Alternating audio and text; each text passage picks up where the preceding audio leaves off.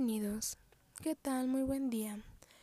Me da un gusto enorme poder saludarlos por este pequeño podcast. Mi nombre es Jimena García y estoy estudiando la carrera de Administración de Empresas en una escuela de aquí de la Ciudad de México llamada CCHUC. El día de hoy les quiero platicar sobre un tema que es bastante interesante, que yo creo que todos no sabemos a detalle, y hoy se los quiero platicar.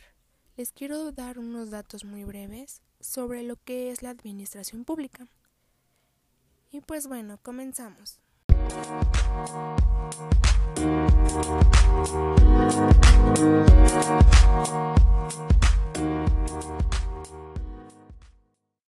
La administración pública pues resulta que es un proceso que se ha venido evolucionando tanto en las exigencias de las personas y así poder satisfacerlas. No es nada sencillo, es muy importante ya que es muy necesario en nuestra vida diaria. De cierta manera llega a representar y favorecer en producción de bienes, así como también para nuestra economía y la social.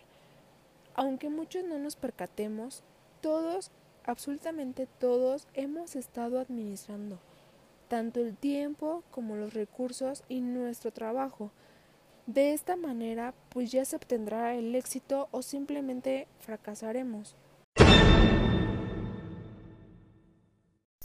Y bueno, al campo de estudio llega a aportar más al Estado moderno, déjenme decirles, ya que llega a relacionarse con modo directo a los habitantes de la sociedad civil, ya que su naturaleza es social y colectiva porque contiene a su cargo tareas de orden público y son súper importantes porque tienen responsabilidades que nos pueden garantizar la eficacia.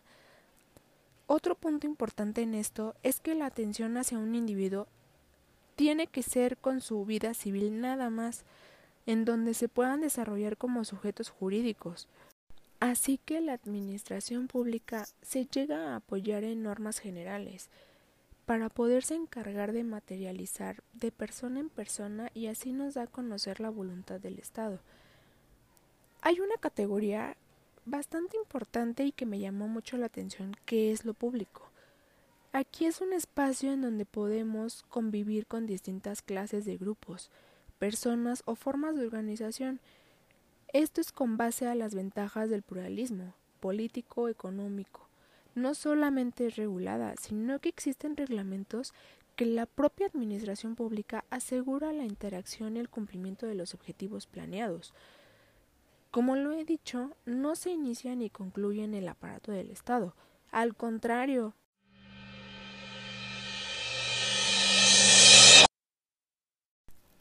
está alimentando a la sociedad civil. Así que los grupos mejor organizados pueden intervenir en alguna elaboración de los programas gubernamentales, pueden creerlo.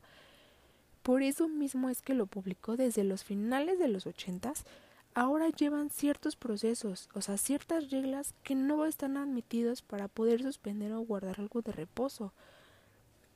En la actualidad ha estado evolucionando para ser más abierta, algo interactiva o estratégica.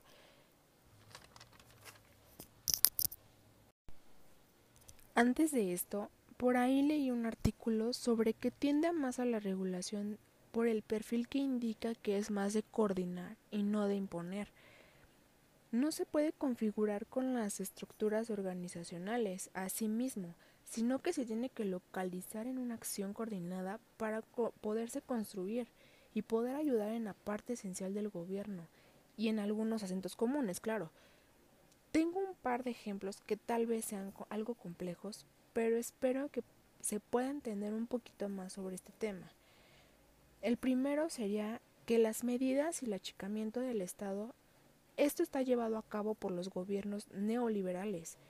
Llegan a mencionar en especial en la década de los noventas, en América Latina, los despidos de los trabajadores públicos y fusión de los ministerios, así como también podría ser el agrandamiento del Estado, que es donde se llevan a cabo los gobiernos socialistas, donde expropian las empresas privadas y algunas propiedades llegan a pasar el patrimonio del Estado.